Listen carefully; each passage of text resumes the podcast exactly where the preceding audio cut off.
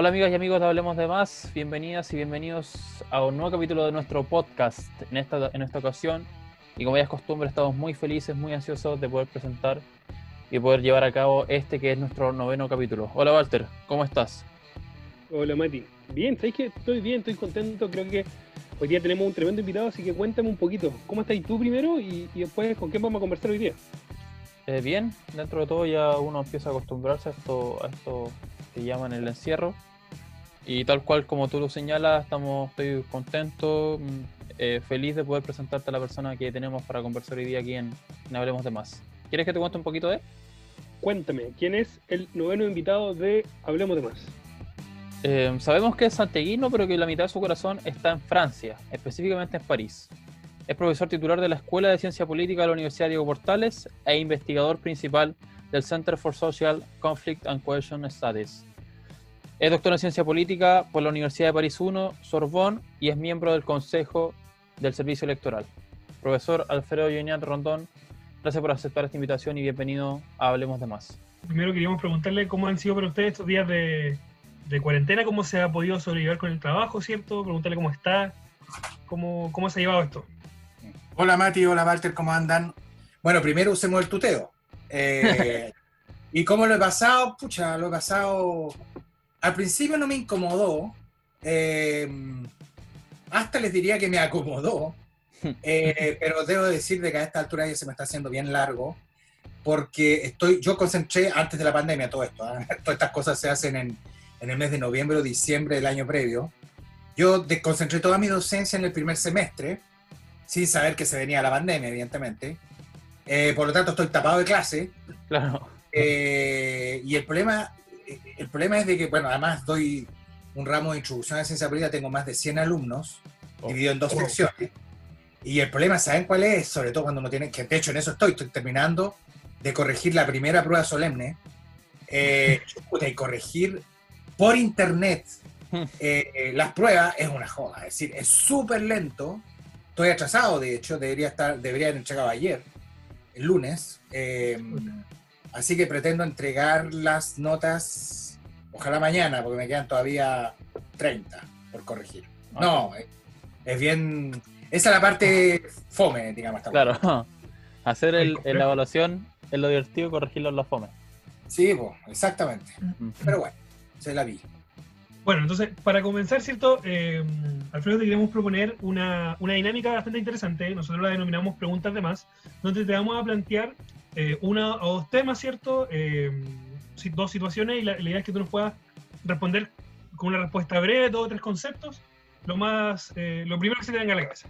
Entonces, lo primero es, si tuvieras que elegir entre el estado subsidiario o un estado de bienestar, ¿con cuál te quedarías?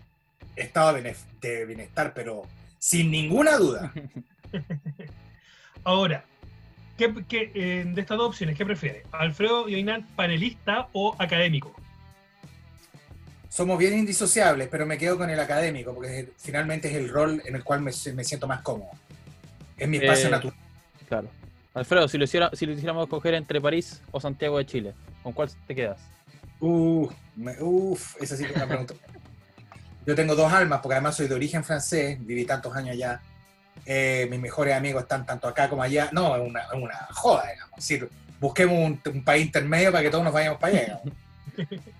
No, es muy difícil, muy difícil optar ahí. Me quedaría en todo caso en primer lugar porque nací acá, en Chile, pero con el alma fracturada, digamos. claro. Eh, ¿Qué música escuchan los carretes? en los carretes que tenían lugar en tiempos de normalidad, eh, bueno, en realidad como hago más bien vía social con personas que ya no somos veinteañeras hace tiempo, eh, en realidad yo escucho música trabajando mucho, eh, dependiendo del paper, si un paper rudo, ¿Ya? mucho metal.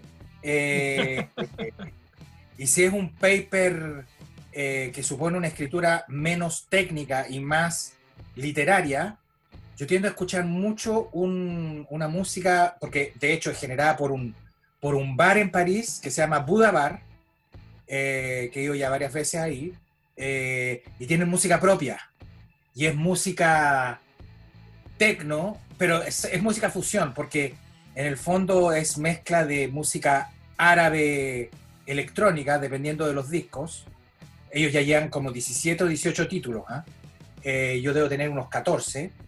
Eh, escucho mucho eso y escucho mucho a un chico, yo le compré toda su obra, un chileno que, que es excelente, que es Nicolás Vázquez, eh, que tiene la característica de, to- de tocar, eh, se, compran por, se, le, se le contacta por celular y él te vende la versión electrónica eh, de toda su obra. Eh, él toca, se me olvidó cómo se llama el instrumento, que es un instrumento suizo, que es un gran tambor metálico.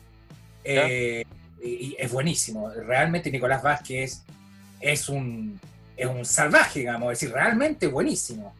Y, y tiene muy buena música, muy buena música. Lo vamos a recomendar entonces. Mira, aquí- te voy a poner en un, en un entrevero. Te doy dos autores franceses que yo sé que a ti te gustan. Pierre Bourdieu o Michel Foucault. Me quedo con Pierre Bourdieu porque yo me formé en torno a su pensamiento. Eh, además, lo conocí personalmente. eh, pero Foucault es una cuestión descuadradamente brillante. De hecho, yo asistí, yo cuando estaba en primer año de universidad, yo fui a ver la última lección de Foucault eh, en vida. Eh, y, es una- yo- y era una cuestión. Yo te diría que mi enganche con las ciencias sociales y las humanidades se generó eh, a través de Foucault en su última lección en el Colegio de Francia, que fue increíble. Es decir, eh, se- es que, ¿sabes qué? Eh, Lo que pasa es que Foucault tenía algo que Bourdieu no lo tenía. Eh, Foucault era un tremendo orador, Mm. era un feroz expositor y una pinta, ni se la explico, porque el tipo era pelado, enteramente calvo, y usaba una chaqueta negra larga, tipo Gestapo. Eh, y el tipo entraba a dar sus clases al Colegio de Francia ante mil gallos eh, y él desplegaba un papelito que era como un punteo y empezaba a, a- a- a disertar y era fantástico porque pff, hablaba como escribía. Es decir, impresionante. No así Bourdieu, de hecho a Bourdieu se le puede ver en un documental que está en YouTube, eh, se le puede ver a Bourdieu en distintas facetas. Una de ellas es, su, es como profesor del Colegio de Francia, eh, y ese documental se llama La sociología es un deporte de combate. Ya, bueno. Eh, eh, yo recomiendo mucho ese documental, porque a Bourdieu ahí se le ve como el gran sociólogo que era, es el sociólogo más leído en el mundo hasta el día de hoy, ¿ah? Mm. Eh, que tiene más citas en Google Scholar, en Publish and Perish, es decir, todas esas métricas domina largamente Bourdieu, pero además se le ve en su calidad de intelectual público, de intelectual comprometido. Eh, no, el gallo era impresionante, Bueno, porque además se le ve muy bien. Yo recuerdo mucho haber visto una, una- un curso de él, eh, que era que lo que después se va a conocer como un libro, que son las reglas del arte, Ya. en donde Bourdieu uno lo ve, él usaba mucho, mucha, mucho, eh, mucho diaporama, usaba imágenes de pintura eh, para las reglas del arte, ¿ah? Eh, y ustedes veían ahí cómo era pensamiento, construcción, en el acto. No, era muy impresionante, muy, muy impresionante. Bueno, destaca en él algunas investigaciones que hizo en Argelia también. A eso son los- cuando era joven, claro, ahí joven. partió- él partió así, Sí. con Argelia 60 y, eh, bueno, se me olvidó el otro título, tiene dos libros sobre Argelia. Después volvió siempre al tema argelino, pero él, él en fondo, él trabajaba más que, un, más que Argelia misma, trabajaba una región de Argelia que era la Cabilia. Mm. Eh, y la segunda parte de su gran libro, El sentido práctico, la segunda Claro. mitad del libro es enteramente Cabilia y es una parte muy importante de la obra de Bourdieu porque es en ese contexto, el contexto de, los, de, lo- de Cabilia, en donde él va a construir un cierto número de conceptos que lo van a acompañar toda su vida. No, él- no, era de una cultura, sabía de todo. Bourdieu era impresionante, sabía de todo, Foucault también. Estamos hablando de pensadores enciclopédicos. Claro. Vamos a volver ahí más adelante un poco a tocar esos temas. Eh, Alfredo, ¿pino o pisco? Eh, ninguno de los dos, soy malo para eso, yo soy de whiskies. De whiskies. Ah, claro, arroba Johnny Walker rojo. Exactamente. No le voy a preguntar si prefiere Johnny Walker o Jack Daniel porque evidentemente ya sabemos cuál es su respuesta. Es Johnny Walker, porque, porque el otro es whisky, el No Jack whisky. Es whisky, Whisky. Exactamente. bourbon. Yo soy de, de- de escoceses, esco- whisky escoceses, digamos. De hecho, he ido dos veces a Escocia Y, y los whisky que tiene son, pero para morirse. Es decir, Una locura. no, la locura, pero además la variedad es impresionante. Yo me acuerdo, fui, bueno, la primera vez fui con mi hijo, de- de- de- lo, lo acompañé después de su viaje de estudio, y después al, al año siguiente fuimos toda la familia. Yo estaba en, en París en un congreso, así que aproveché de, tenía todos los gastos pagados. Eh, aprovechamos de irnos los cuatro y fuimos a- al norte de Escocia, a la The Ice of Skye se llama, em, y poquito antes de llegar al norte de Escocia, pasamos por, eh, nos detuvimos en un bar, que, de, de bar restaurante de carretera y era, pero era más que un bar de era una cuestión, eh, 500 whisky, bo- botella. El bar era de, de todas las, de, la- de todas las características. Y aquí lo que, y aquí lo que tomamos es, en Chile, ¿ah? lo que se consume es más bien whisky litrero, ¿ah? es decir, no es, de- no es un muy buen whisky el que se consume en Chile. El, el Johnny Walker negro tiene prestigio de marca, pero no es un gran whisky respecto de lo que los escoceses consumen y producen. No, no, tienen una enorme variedad. Eh, eh, los, los- los- los escoceses tienen la misma cantidad, no sé si la misma cantidad, pero del mismo modo que los franceses tienen una enorme variedad de vinos, bueno, los escoceses tienen lo mismo con los whisky. De manera que, no, en esa, en esa alternativa whisky versus whisky, o Johnny Walker versus Jack Daniel, Juanito Cantante, pero de todas maneras, digamos. ¿Te trajo alguno de allá? Sí, me traje uno que se llamaba justamente The Isles of Sky. Me traje como tres botellas. Ahora, esto fue hace, hace unos cuatro años atrás, cinco años. Cinco años. Eh, la última vez que fui. Escocia es una- un país realmente muy recomendable para ir, si es que se puede. Y, yo recomiendo ir eh, en invierno, en la dura, febrero, porque está todo nevado. Y mire, lo más parecido a Escocia en invierno es Game of Thrones, Juego de Tronos. Claro. Esa cuestión es, esa es lo más parecido. Todo lo que tiene que ver con los pueblos del norte en Juego de Tronos, eso es Escocia. Es muy parecido. Escocia. Muy parecido. Es, es un país fascinante. Fascinante. Maravilloso. Sí. Alfredo, si, te- si tuvieras que quedarte con una de estas dos, ¿con qué te quedas? ¿Cine o teatro? Cine. ¿Tu película favorita es? Mi película favorita. Eh, A ver, no, esa, esa sí que es una, una, una pregunta difícil, pero a ver, una película que me marcó para toda la vida fue Odisea del Espacio, eh, de Kubrick. Eh, hay una serial que me tiene muy impresionado. eh, en Netflix actualmente, de hecho acabo de terminar de ver la tercera temporada, es una serial israelí que se llama Fauda. Eh, y es muy, muy brillante, pero de esas películas que a uno le, le quedan en la memoria colecti- en la memoria duradera, eh, eso dice el espacio, y desde el punto de vista de la emoción que a uno le genera una película, claramente es la película es la de es una francesa que se llama Amélie, Amélie Poulain, que es una película de una gran, gran belleza. Uf, me acuerdo la vi en el cine, terminé llorando a. Eh, es de una elegancia, de una, de una, de, de una dulzura, no, muy, muy linda, muy linda película. Esa película se puede ver en todas partes hoy día. Y eh, un libro que recomiendes, Alfredo, ¿En qué género?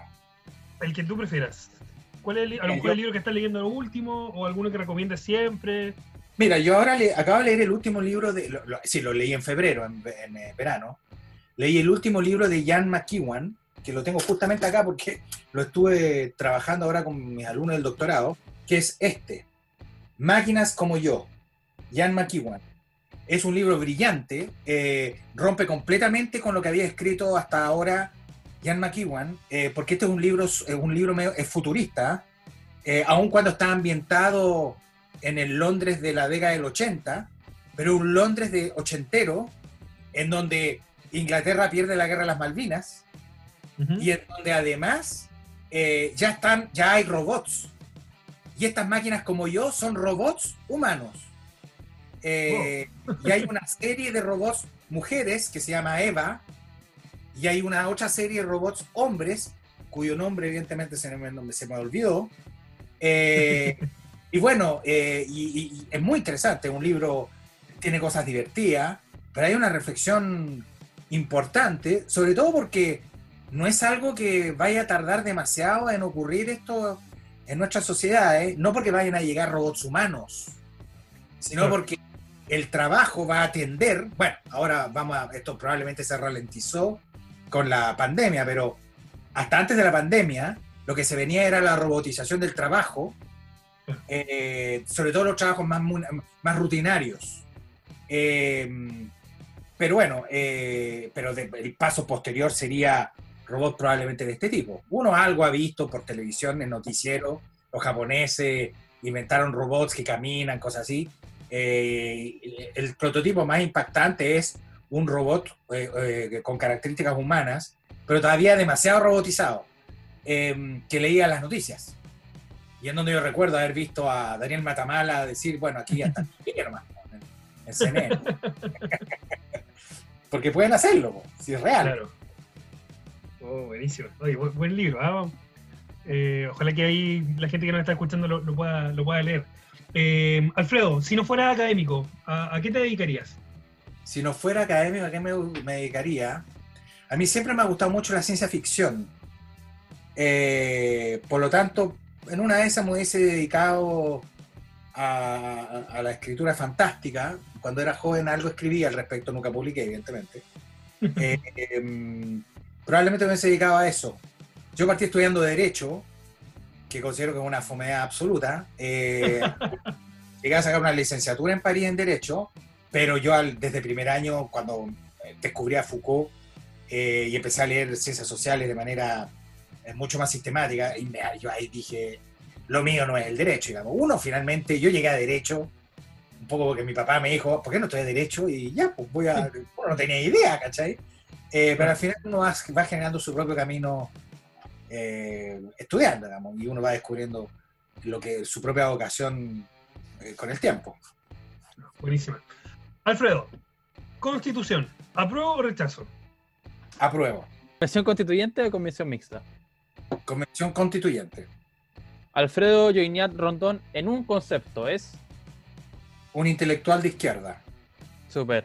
Alfredo, esta fue nuestra primera sección preguntas de más. Esperamos que te haya gustado. Vamos a retomar algunos de los temas que, hemos planteado aquí al principio, pero, pero para ir eh, continuando con esta conversación, lo que yo quería preguntarte o que pudiésemos conversar un poco es de tu vida, de tu niñez, esa, esa vida un poco compartida, tú nos decías fragmentada entre Francia y Santiago de Chile, y cómo se fue desarrollando poco a poco tu, tu interés en la sociología, las ciencias sociales, en la ciencia política en general. Si podemos partir por ahí hablando de tu niñez. Alfredo. Sí, bueno, mi niñez fue una niñez eh, muy política, porque tengo un padre muy, muy político, eh, pero una niñez que, que no soy el único, evidentemente, somos muchos eh, de mi generación, y no solo de mi generación, que vio un poco, no, no, no un poco, que vio completamente truncada su familia producto del golpe de Estado, porque mi padre, que fue intendente de Santiago durante el gobierno del presidente Allende y director de investigaciones, además al momento del golpe, eh, fue detenido y estuvo tres años preso, lo cual nos generó eh, evidentemente una, importante fractura. Eh, y bueno, es como que mi vida se detuvo a los nueve, más que se detuvo, dio un giro cuando yo tenía nueve años, producto del golpe. Además, tengo el recuerdo vívido, porque fue muy traumático el golpe, lo que vi.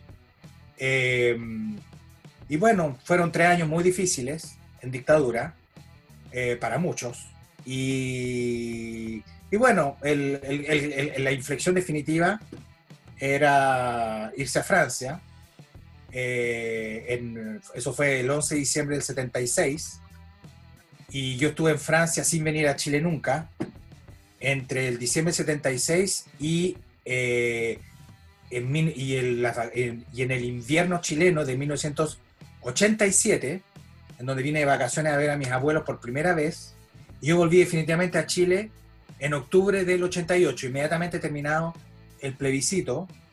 Eh, no pude volver antes porque estaba defendiendo mi memoria posgrado y estaba inscribiendo mi, tesis doctoral, así que tenía un problema eh, de calendario administrativo académico.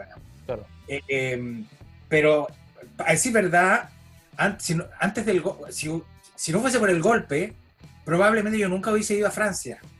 Mm. Eh, más allá de que yo tengo orígenes muy directos eh, franceses, eh, a- mi- eh, era, era tan política la, la vida, la vida chilena en la época, que en donde uno pensaba finalmente localmente, más que estar divagando con Francia, que era como una abstracción, eh, de alguna forma el golpe es lo que produce el cambio de foco, y bueno, fue lo que fue nomás. Y, y- desde entonces nunca ha terminado mi, mi idilio con Francia, sin ir más lejos. Ayer tuve ahora un Zoom ayer en la noche con, es decir, en la noche, ayer en la tarde, eran las 9 de la noche en, en Francia, con una colega mía que la conozco hace muchos años, me contacto directamente y voy, voy, voy prácticamente todos los años a Francia. Salvo yo creo que este año, que no va a pasar nada, y probablemente tampoco el próximo, porque, bueno, el famoso virus eh, genera, genera separación de todo punto de vista. digamos. Claro. Y, y ese retorno a Santiago, o, o cómo fue a partir de esa llegada en octubre del 88 a Santiago, ¿cu- ¿cuáles, ¿cuáles notas tú que fueron las diferencias para ti? O bueno, me imagino que después tú tuviste que volver, considerando tu, tu tesis doctoral que nos mencionabas. ¿Cómo fue ese transitar entre dos ciudades? No sé si decir totalmente distintas, pero al menos disímiles a priori. No, lo que pasa es de que eh, yo ya había cumplido un ciclo cuando terminé mi posgrado en Francia, en la época eso se llamaba DEA, eh, eh, yo ya había cumplido un ciclo, de hecho yo ya había, eh, estaba incluso, ya había ya, eh, poco pocos meses antes había terminado con mi pareja italiana en la época. Eh, por lo tanto, la pregunta era, chuta, terminé mi, terminé mi posgrado, dejé inscrito mi tesis, tengo director de tesis, ¿qué hago acá? Van decir, y estaba aquí, Chile eh, era hervía, digamos, producto del plebiscito, por lo tanto no tuve ninguna duda en volver. Eh, y volví. eh, yo, yo tenía, o sea, Chile para mí ejercía una enorme eh, fascinación, sigue ejerciéndola, porque considero que es un país, es un país muy extraordinario que tenemos. Es decir, a mí yo me siento muy cómodo con los chilenos Mm. tal como son. Creo que es un pueblo extremadamente, ama- mucho más amable, con todo lo que yo los quiero, pero es mucho más amable y acogedor que los franceses, sobre todo que los parisinos. ¿ah? Eh, de verdad lo digo, ¿ah? Eh, porque, porque es algo que puedo dar testimonio fiel de eso. Eh, por lo tanto, yo vuelvo al 88, me costó mucho insertarme en la vida profesional, pero logré hacerlo ganando un concurso público en la Universidad de Chile como profe en el año 93, lo que significa que estuve cuatro años y medio pasándola mal, digamos. Claro. Eh, pero hasta que me inserto en la Chile, primero como media jornada y al poco tiempo como jornada completa. Eh, y bueno, y ahí parte mi vida académica. Mi vida universitaria partió técnicamente en el 93. eh, y, y de ese punto y a partir de entonces, nunca más paré, digamos. Ahora, yo he trabajado solamente en dos lugares en mi vida.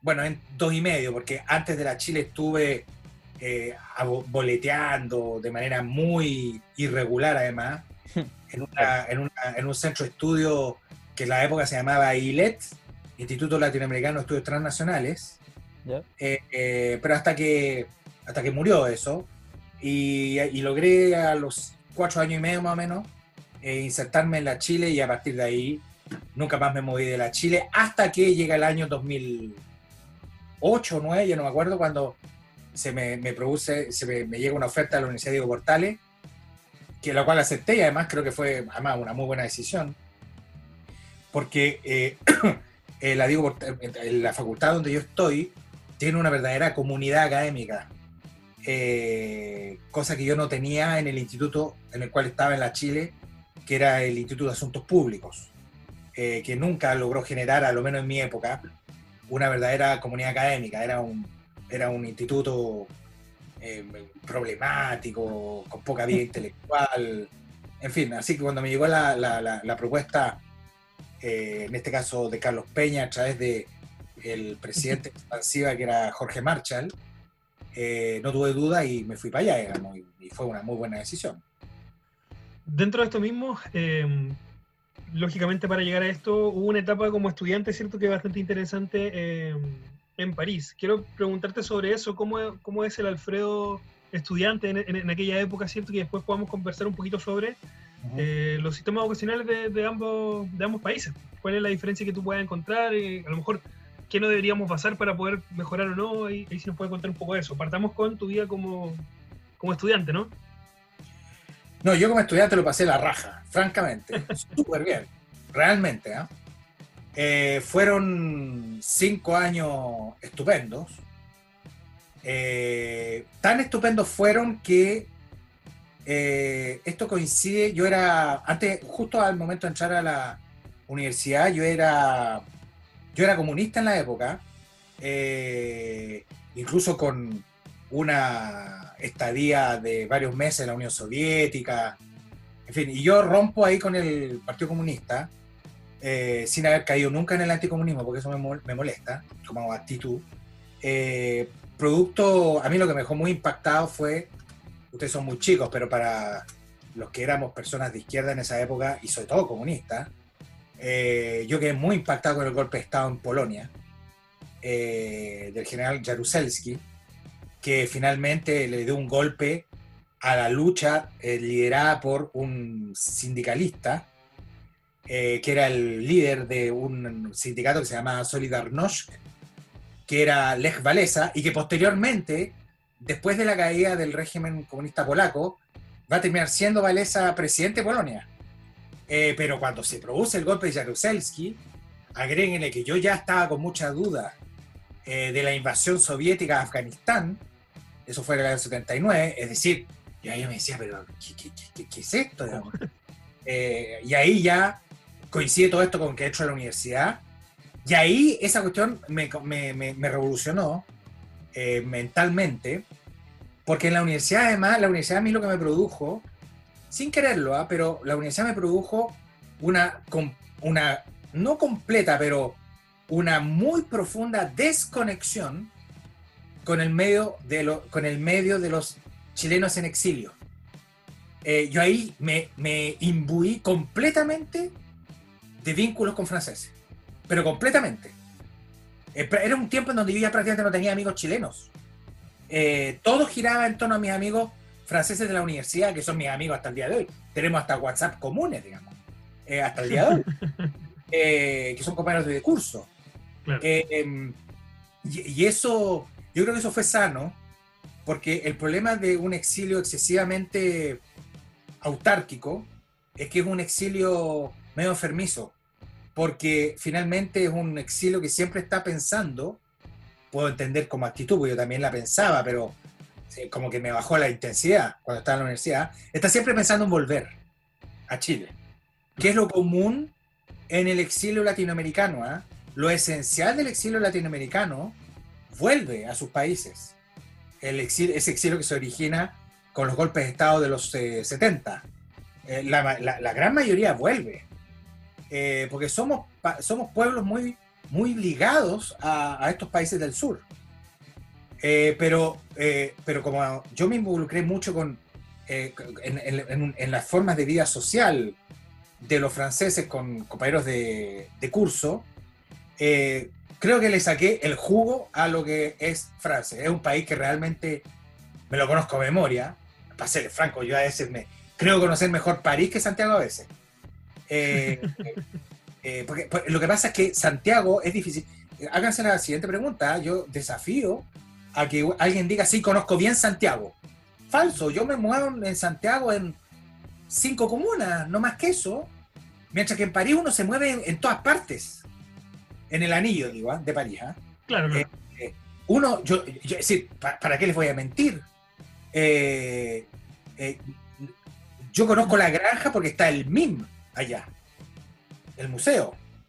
Pero si no estuviese el MIM, no tengo ninguna posibilidad de conocer la granja. Sí, era la granja, claro. Y yo me, y yo me muevo, eh, y no creo ser el único, me muevo en, en cinco o seis comunas. Y no en, no sé cuántas son las comunas en Santiago, que serán 50 o 40, o 40 y tantas, digamos. Yo no puedo decir que conozco las 40 y tantas comunas. pero sí puedo decir que sí conozco los 20 distritos de París. ¿Se dan cuenta? Por eso es que es una diferencia de escala. Claro. Y, y de cómo están hechas y estructuradas las, eh, las ciudades en este caso.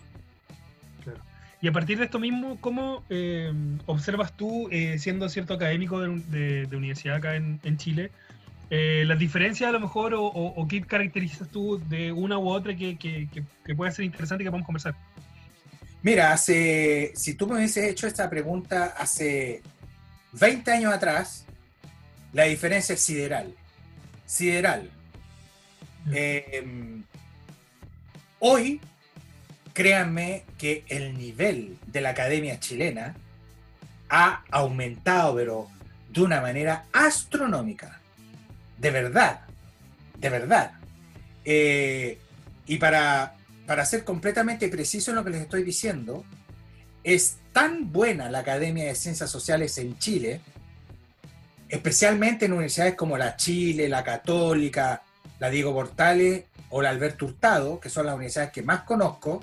También conozco eh, algo en la Universidad de Concepción con eh, mi colega Barriga en Sociología, p- porque compartí comité con él eh, en la CNA, pero eh, es tan buena la Academia Chilena que honestamente, ningún sentido ir a hacer un posgrado o un doctorado en alguna disciplina de las ciencias sociales, por ejemplo, España. Creo que no tiene ningún sentido. Eh, Chile, estamos a nivel de los españoles. Es más, quizás mejor. Quizás mejor. Entre otras cosas porque la Academia Chilena Joven, yo ahora comparto un ramo de doctorado con Rodrigo Cordero, eh, en el doctorado de Ciencias Sociales de la UDP. Eh, Rodrigo se doctoró en el Reino Unido y yo me doctoré en eh, Francia. Vale decir, tenemos formaciones distintas y eso enriquece mucho a las ciencias sociales. Eh, no así cuando eso ocurre en países más homogéneos, como Francia o España, en donde lo esencial de los PhD de los doctores se formaron ahí mismo, vale decir, en tradiciones intelectuales relativamente equivalentes. Bueno, mis, mis colegas en la UDP o estudiaron en Alemania, eh, Jorge Atria, eh, o estudiaron en el Reino Unido, Rodrigo Cordero, Tomás Aristía, o estudiaron en Estados Unidos, como Rosana Castiglioni o Carolina Segovia, que son colegas directos míos, digamos. Vale decir, estamos, eh, es una, es una gran, es- un gran archipiélago eso. Y, y- y la- y el nivel de la ciencia social chilena han mejorado muchísimo, de verdad. Sí, sí. sí. Ah, yo en eso yo soy súper, eh, yo soy súper categórico porque creo conocer muy bien eh, la comunidad científica chilena en ciencias sociales.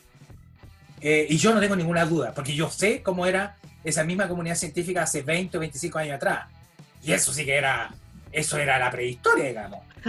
Eh, y hoy día Chile está, pu- la, la- la- la academia de mi generación hacia abajo, digamos, está publicando a excelente nivel en, en buenas editoriales internacionales en otros idiomas, en, en journals y revistas indexadas.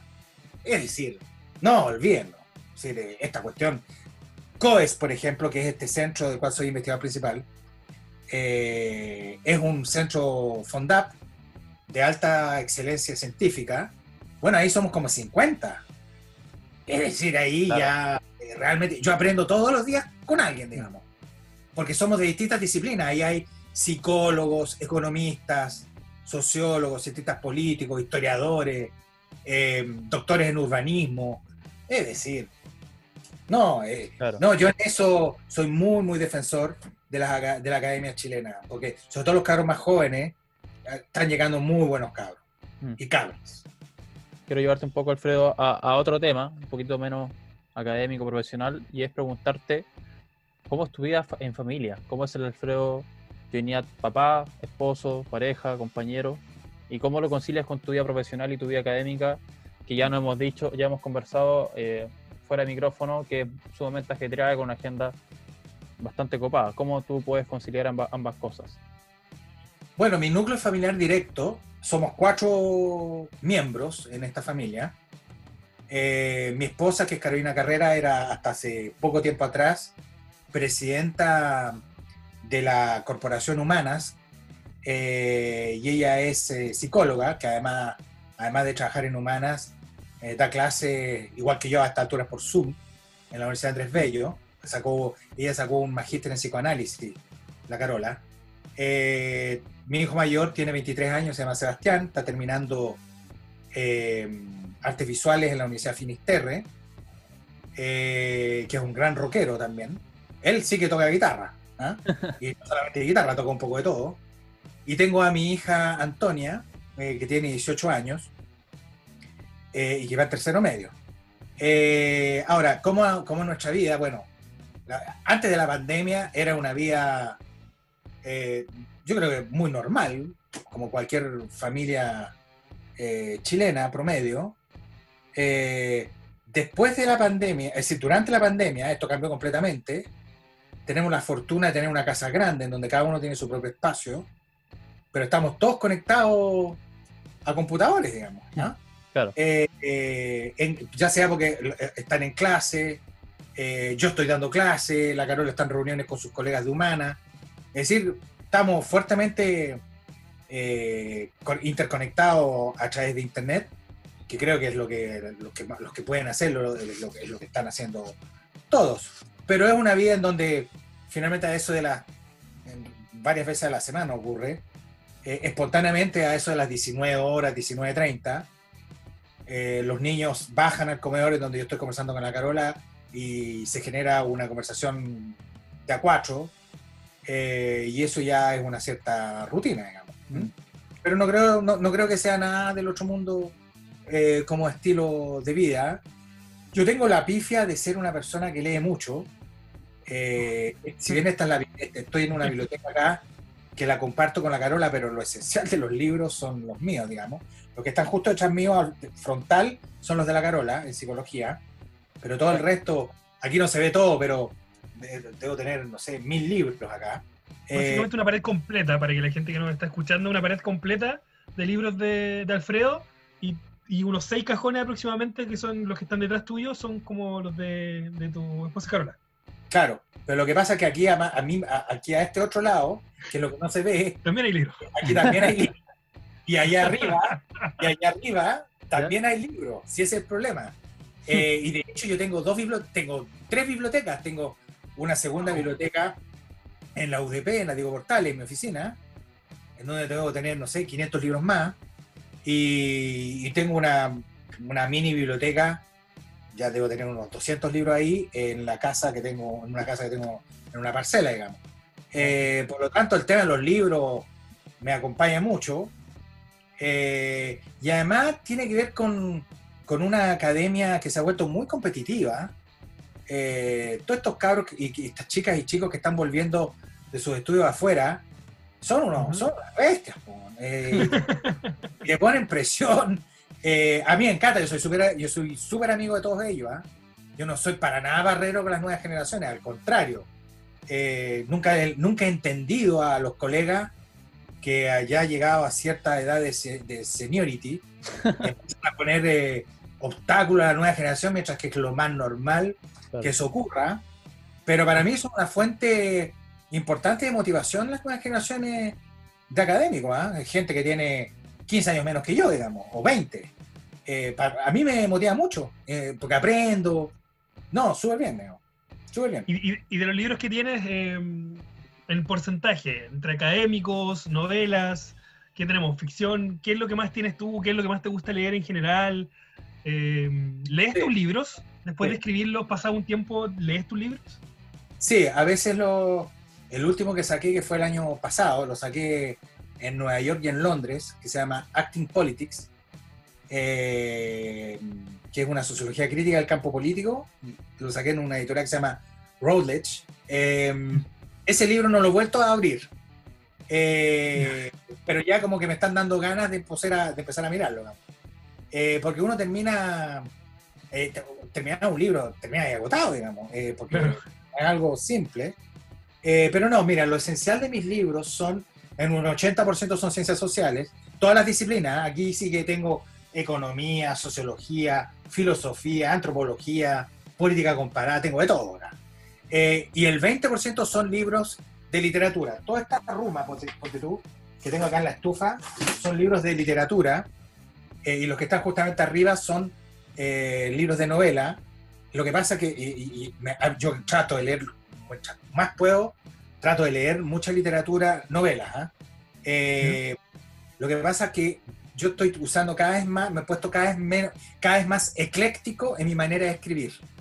Si ustedes prefieren, cada vez menos técnico. Eh, estoy usando cada vez más, de hecho, eso lo hice en el, en el, libro que saqué el año pasado, estoy usando cada vez más recursos literarios. Eh, porque ya, ya me di cuenta que eh, grandes escritores tienen una capacidad de observar y de imaginar situaciones políticas y también no políticas, ¿ah? eh, que son llevadas a, una forma de escritura literaria, eh, creo que uno de verdad tiene mucho que sacarle provecho. Yo en mi último libro saco, uso mucho a Javier Cercas, eh, que, es un, escritor extraordinario, especialmente su libro que se llama El impostor, que es una historia real además, que, que, que es Enrich Marco, y ese otro gran y maravilloso libro de Cercas que se llama Anatomía de un Instante, eh, que es el momento del golpe de Estado de Tejero en España. Eh, bueno, los uso harto esos recursos, uso mucho a Paul Oster y a Kotzi. Eh, Kotzi es premio Nobel, sudafricano. Eh, no, de verdad, yo trato de leer harto, harta literatura. Ahora, no siempre es fácil porque uno está metido en proyectos y bueno, en fin. Pero en regla general me reservo el verano para leer harto, harta literatura. Claro. Y, escribiendo también eh, harto. Yo, yo, nosotros conversábamos en el, en el segundo capítulo con Jaime Baza y él nos comentaba un poco también el tema de su, de su último libro.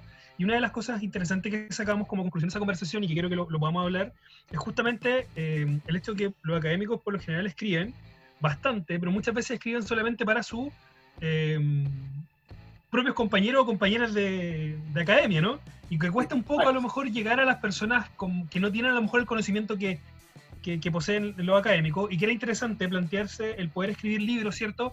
Eh, que pudieran tener un lenguaje mucho más simple, que pudieran llegar a las personas de una manera distinta. Eh, ¿cómo, ¿cómo, lo, ves tú eso? Yo, creo que tiene, tiene harto sentido y que creo que le ha hecho un aporte también eh, a la academia en general. Hay muchos académicos y académicas que están escribiendo con un lenguaje más simple y que se está acercando mucho más a, la gente en general, ¿no? No, en eso Jaime Baza, a quien conozco, eh, tiene toda la razón. Eh, yo trato de resolver ese problema de dos formas, de cómo, cómo llegar a, públicos más amplios para transmitir conocimiento complejo yo ahí uso tres recursos. Eh, primero, el ensayo. Eh, yo participé en un ensayo que tuvo harto éxito editorial, que fue el otro modelo, eh, porque somos cinco autores ahí. Fernando Atria, Javier Couso, Guillermo Larraín, José Miguel Benavente y yo mismo. De hecho, acabamos de sacar, justo antes de la pandemia además, sacamos una nueva edición con un nuevo prólogo a propósito en donde interpretamos el estallido social. Bueno, ese es un libro que se ha vendido, tiene, si mal no recuerdo, creo que llevamos como 6.000 o 7.000 ejemplares vendidos, lo cual en Chile es, oh. harto, ¿cachai? Bueno, sí. Eh, bueno ese, e, e, el ensayo, yo, yo antes era medio reticente al ensayo, ¿ah? pero ¿saben que a esta altura yo soy cada vez más hincha del ensayo porque uno escribe con más libertad. Por lo tanto, esa es una primera estrategia para llegar, que yo uso, para llegar a públicos más amplios. La segunda estrategia es eh, el, panel de radio en el cual yo estoy en 13 Radio los días jueves. Estoy con Eugenio Guzmán, Quique Mujica y Iván Valenzuela. Bueno, y eso me permite también hablar más en lenguaje humano, eh, sin mucha sofisticación técnica, salvo cuando es estrictamente necesario, pero eso, pero tiene un poder expansivo importante eso. Eh, estar en radio. Y el tercer recurso que me tiene muy contento además, porque me entretiene, eh, yo tengo un podcast que se llama, en 13 Radio también, que se llama Hay algo allá afuera. de hecho, el último capítulo salió hoy día. claro, con Roberto González sobre cómo vivir juntos eh, durante y después de la pandemia. Y Roberto González un destacadísimo psicólogo social, colega mío en COES, fue además vicerrector académico de la Católica, y fue una excelente conversación. Y la gracia de los podcasts es que, que de hecho, el futuro de la comunicación va a ir por ahí, ¿ah? por los lados de los podcasts, por algo ustedes tienen uno además. Eh, eh, lo que pasa es que estos podcasts a uno le permiten conversar con alguien que sabe del tema eh, y tratar de llegar a los públicos no, más interesados por esos temas. Es como, son como programas a la carta, en donde el auditor elige qué escuchar. Y yo me he llevado la sorpresa de que uno de los podcasts más escuchados que yo he hecho es uno que hice con José Miguel Benavente, por ejemplo, sobre la robotización del trabajo. Tiene, pero tiene, no me acuerdo, 2.000, de, 3.000 descargas, digamos. Eh, y eso es considerable. Y bueno, eso a mí me gusta mucho. Yo nunca voy a hacer, hacer un podcast sobre un tema que no sé. Todos los, todos los temas que hago en los podcasts, de los temas sé. Porque si no, el riesgo de, de hacer el ridículo es muy alto. Eh, y, lo, peor que a uno le puede pasar es cantinflar en esto porque se nota el tiro. ¿ah? Eh, yo, yo, he visto cosas en la vida académica de cantinfleo que se nota el tiro y el desprestigio que eso produce es muy, muy grande. Por lo tanto, en esto hay que ser súper em, cuidadoso. Por lo tanto, uso estas tres tácticas para llegar a públicos más amplios también tuve un paso, me duré como, no acuerdo cuánto, cuatro años de haber durado, en Estado Nacional, un panel de conversación política en TVN, eh, y al cual me fui yo libremente, porque hay un momento que hay que saber parar el tema de televisión, porque desgasta. Eh, y yo te diría que yo les diría que ahí partí pensando bien cómo llegar a nuevos públicos. ¿ah? Y esto fue además súper audaz, porque eh, Bourdieu nos enseñó que no había que ir a los medios de comunicación. Eh, porque es empobrecer el pensamiento, la comunicación. Y yo después cuando empecé a ver que Bourdieu empezó a ir a los programas de televisión, eh, y de hecho sacó un libro que se llama Sobre la televisión, que además no es un buen libro, eh, está hueveando, digamos, decir, y hoy día todos los que nos formamos con Bourdieu, ya yo no conozco re pocos gallos que ya a esta altura no, se prestan al juego de conversar con un periodista, opinar. Eh, creo que es una manera también eh, de democratizar también el conocimiento. Es decir, eh, de otra forma es hablarle a una comunidad de pares que, puede, que termina siendo muy pequeña, digamos. Pero debemos proponernos llegar a, a la mayor cantidad de públicos posible. Sobre lo mismo, usted lo mencionaba un concepto es el de, el de intelectual público y yo me he dado cuenta de su rol en activo en redes sociales. Bueno, hace poco tú te metiste en Twitter, pero, pero claro, uno, uno denota estas cuestiones sobre las que tú mencionas. Em, queremos conversar sobre otros temas igual. Y es que, em, en bueno, tú viviste en Francia todo el tiempo y me imagino que en Francia habrás visto uno que otro deporte, me imagino, pienso el tiro en el rugby, en el tenis, en el fútbol, algunos deportes más populares. No sé si tú practicas algún deporte, tienes afinidad con alguno, sigues algún deporte o algún deportista. No, cuando, cuando, era, cuando era cabro jugaba a la pelota eh, y, también, y también jugaba tenis. Eh, deportivamente ya a esta altura no hago nada. Lo que sí retomé producto de la pandemia, eh, y estoy seco en eso, es bicicleta estática me estoy haciendo 50 minutos diarios, entre 40 y 50 minutos diarios, en bicicleta estática, porque si no, aquí vamos a terminar todos como vacas. Eh, el gran problema de la pandemia es que nos tiene muy eh, pasivos, eh, físicamente hablando, y eso es, eso es muy, muy malo. No, es decir, no, em, no de lo que no soy muy seguidor del rugby, rugby francés, aun cuando con, con un compañero de curso que era rugbyista, vi la primera final en la cual Francia participó, fue en el primer campeonato mundial de rugby. Eso decía ya para el año 86, por ahí, habría que irlo por, por 84, 85, 85 si que no me equivoco. Ah, ya, perfecto. Esa final yo me acuerdo que la vi en casa de un gran compañero curso, además gran amigo, que, que a él sí que lo, perdí de vista. ¿eh? se llamaba Olivier Pérez. Bueno, y eh, me llevó a la casa de unos amigos que eran, todos, eran sus compañeros de rugby. Eh, y el dueño de casa tenía una mansión en París, pero era impactadísimo. Bueno, y, eh, y fue muy entretenido porque hay toda una cultura de los que juegan rugby, que es una cultura que no es la misma que los que juegan a la pelota, ¿eh? fútbol. Sí, Eh, es una cultura mucho más física. Me llamó mucho la atención cómo fue esa final en donde a Francia la hicieron pebre, porque esa final la ganaron los All Blacks. Eh, el hicieron- 87, el 87, perdón. fue el 87 ya. Sí, el 87. Y los All Blacks hicieron pedazos a los franceses, pero pedazos.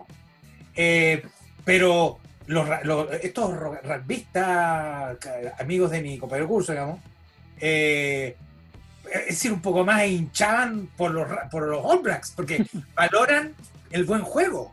Claro. Es decir, eh, no es la cuestión hincha la que estaba presente, no así en el fútbol, en donde eh, yo me acuerdo, a ver, pero patente, el partido más extraordinario que vi en mi vida, también con amigos franceses, eh, fue la semifinal del Mundial del 82, de infarto, de infarto, entre Francia y Alemania, en donde Francia, a, qué sé yo, a 25 minutos de, de terminar el partido, Francia iba ganando 3-1. Y eh, termina el partido, empataron a 3. Fue, pero de infarto, después viene alargue, y ganó Alemania en penal. Ese es el partido, yo de verdad, es el partido más infartante que he visto en mi vida. Pero ahí uno no, uno ahí hincha por el equipo propio, si no, no valoráis el juego ajeno. po. No así yo vi por el lado de los rugbyistas. ¿eh? No así. Claro. Eh, el, último tema que queríamos conversar contigo, bueno, después vamos a pasar a, nuestra sección, es eh, a propósito de lo que tú ya habías mencionado, del diagnóstico que, que elaboraron en este libro reconocido, el otro modelo del orden neoliberal al régimen de lo público, ¿no? Y queríamos preguntarte cómo tú vislumbras o haces estas conexiones entre este texto del otro modelo y eh, el, el 18 de octubre en Chile de- a partir del estallido social. Bueno, yo lo que yo veo es que eh, el, el- el- el otro modelo eh, se quedó corto respecto del 25 de octubre, en el sentido en que nosotros lo que nosotros articulamos en el otro modelo un malestar que era evidente en las movilizaciones estudiantiles del 2011 y del 2012. Fue esa la articulación que nosotros generamos eh, en el otro modelo al momento de escribirlo. Eh, y cuando es- se, produce el estallido del 25 de octubre, evidentemente que nosotros notamos ahí eh, una, una no, no solamente malestar, sino ya ira eh, y una demanda de transformaciones sociales que efectivamente iban en la dirección del otro modelo, pero que finalmente iban más allá de eso. ¿ah?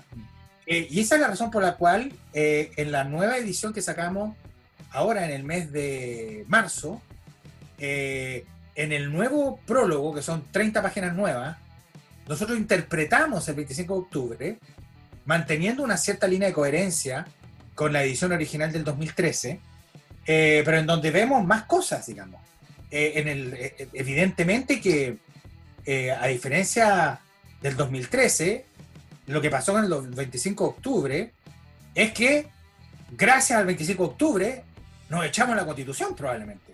claro. Eh, eh, sin el 25 de octubre no pasaba nada. ¿Para, qué estamos con la escena? Es decir, eh, el, el impulso constituyente se agotó durante el gobierno de Bachelet II. Eh, por lo tanto, eh, hasta ahí llegó nomás. Y el 25 de octubre fue, desde ese punto de vista, eh, una nueva fuente de energía política e intelectual.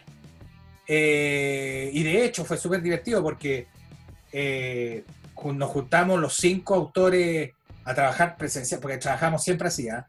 presencialmente, vale decir, cada uno llegó con pedazos de texto escrito y presencialmente durante un par de días, var- varias horas sale esto todo caso, ¿ah? escribir a, créanme que escribir a, a 10 manos no es fácil, eh, empezamos a través de proyectando en, un Power- en una pantalla, empezamos a unificar eh, el texto hasta llegar a una versión definitiva. ¿m? Imagínense haber hecho eso eh, durante dos años o año y 200 medio que nos casi. encontrábamos con el libro entero. Claro. Yo me acuerdo si no- nos juntábamos, eh, si mal no recuerdo, todos los martes, todo el día, ya sea en la Adolfo Ibáñez, en donde José Miguel Benavente es profe, ya sea en la Universidad de Chile, en donde Guillermo Larraín es profe, ya sea en la UDP, en donde yo soy profe junto a Javier Couso, o también en la Adolfo Ibáñez, porque en la época Fernando Atri estaba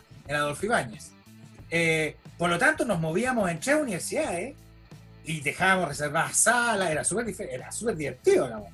Eh, pero es un trabajo muy, muy exigente, es decir, no tiene nada de simple escribir un texto, un libro, entre cinco autores, súper difícil, súper difícil. ¿ah? Hoy día, de hecho, hoy día este sería mal visto porque somos cinco hombres, Mm, Eh, eh, no hay ninguna mujer, claro. pero en la época era la complicidad intelectual que existía nomás. Eh, y hoy día, efectivamente, la dimensión género eh, probablemente eh, ya haría más, más inaceptable que un libro sea escrito entre cinco hombres. Eso es real. Pero bueno, son, son las condiciones de época en las cuales uno escribió el texto original. digamos. Alfredo, te queremos llevar a nuestra última sección. ya estamos terminando este programa que nosotros titulamos Póngale tarjeta profe. En el que te vamos a dar nombres, situaciones, instituciones y tú tienes que decir si le pones tarjeta verde, es decir, buena, como un semáforo, abre el paso, tarjeta amarilla, más o menos, o tarjeta roja, mm, no. Expulsado, deténgase, no, no pasa nada. Y quiero partir por un nombre que yo me imagino ya qué tarjeta tú le vas a dar. Pierre Bourdieu, No, verde, completa. la Universidad de París 1. Amarilla. Porque se han puesto medio, o sea, están demasiado en la inercia eh, poco innovadora, digamos. Mónica Santelices. No, roja, Fernando Adrià, verde. Axel Kaiser, Amarilla, y les voy a explicar por qué. Porque Axel Kaiser, eh, de- con quien me distancia un océano de, de ideas, tiene una gracia que yo se la tengo que reconocer. Y es que él, eh, de verdad, se, tie- él tiene algo muy importante en el mundo intelectual, que él tiene pasión por lo que hace. Considero que está completamente equivocado. Eh, vive en el error, pero eh, lo hace con tanta pasión te están convencido. que no me da para ponerle tarjeta roja. Michelle Bachelet, Eh, verde. Pink Floyd. No, verde, verde. Es de mi grupo favorito eso. Los Beatles. Eh, verde por la historia, aun cuando no soy particularmente fan de los Beatles.